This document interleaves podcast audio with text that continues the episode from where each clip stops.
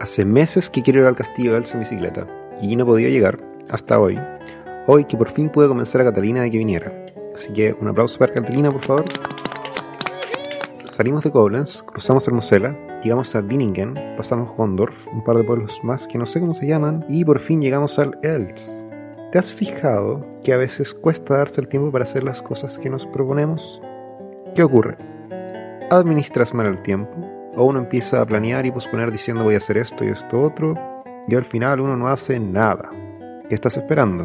Tú sabes que nunca va a ser el momento correcto, siempre vas a encontrar un pero, y nunca vas a estar completamente preparado.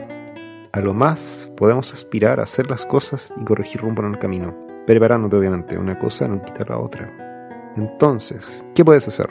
Filtrar lo que no es relevante, como meterte a Facebook e Instagram tres horas diarias y ver Netflix, y date tiempo para las cosas que sí lo son. El tiempo es limitado, te vas a morir, no vas a vivir eternamente. Y si no quieres decir cuando estés viejito, en tu lecho de muerte, pucha, me arrepiento de no haber hecho más, de no haberme atrevido más. Bueno, ahora puedes hacer algo al respecto, así que aprovecha. Si vives mucho pensando en el futuro, ten cuidado con la expectativa. Con ella, dejamos de ver las cosas como son y solo vemos lo que queremos que sea.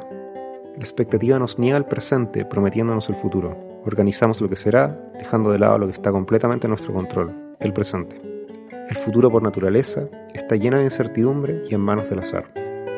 Si bien es verdad que a veces tenemos muchas obligaciones, preocupaciones o a veces estás deprimido, la verdad es que sí tenemos control sobre nuestro tiempo, sí podemos elegir las cosas que queremos hacer y si no hacemos algo es porque en el fondo no está dentro de nuestras prioridades. Y eso está bien, hay que aceptar eso dejando el COVID de lado, por supuesto. Ya, y si recorriste el camino, tu camino, como ir al ELTS, te felicito. Puede que al final triunfes o que no, pero si recorriste todo el camino, eso es lo importante. Aprendiste muchas cosas, lo pasaste bien o mal, adquiriste experiencia y ahora eres más sabio. Mira tú, tener el coraje de recorrer tu camino es la verdadera victoria. Apropiate de tu presente, te invito a hacerlo.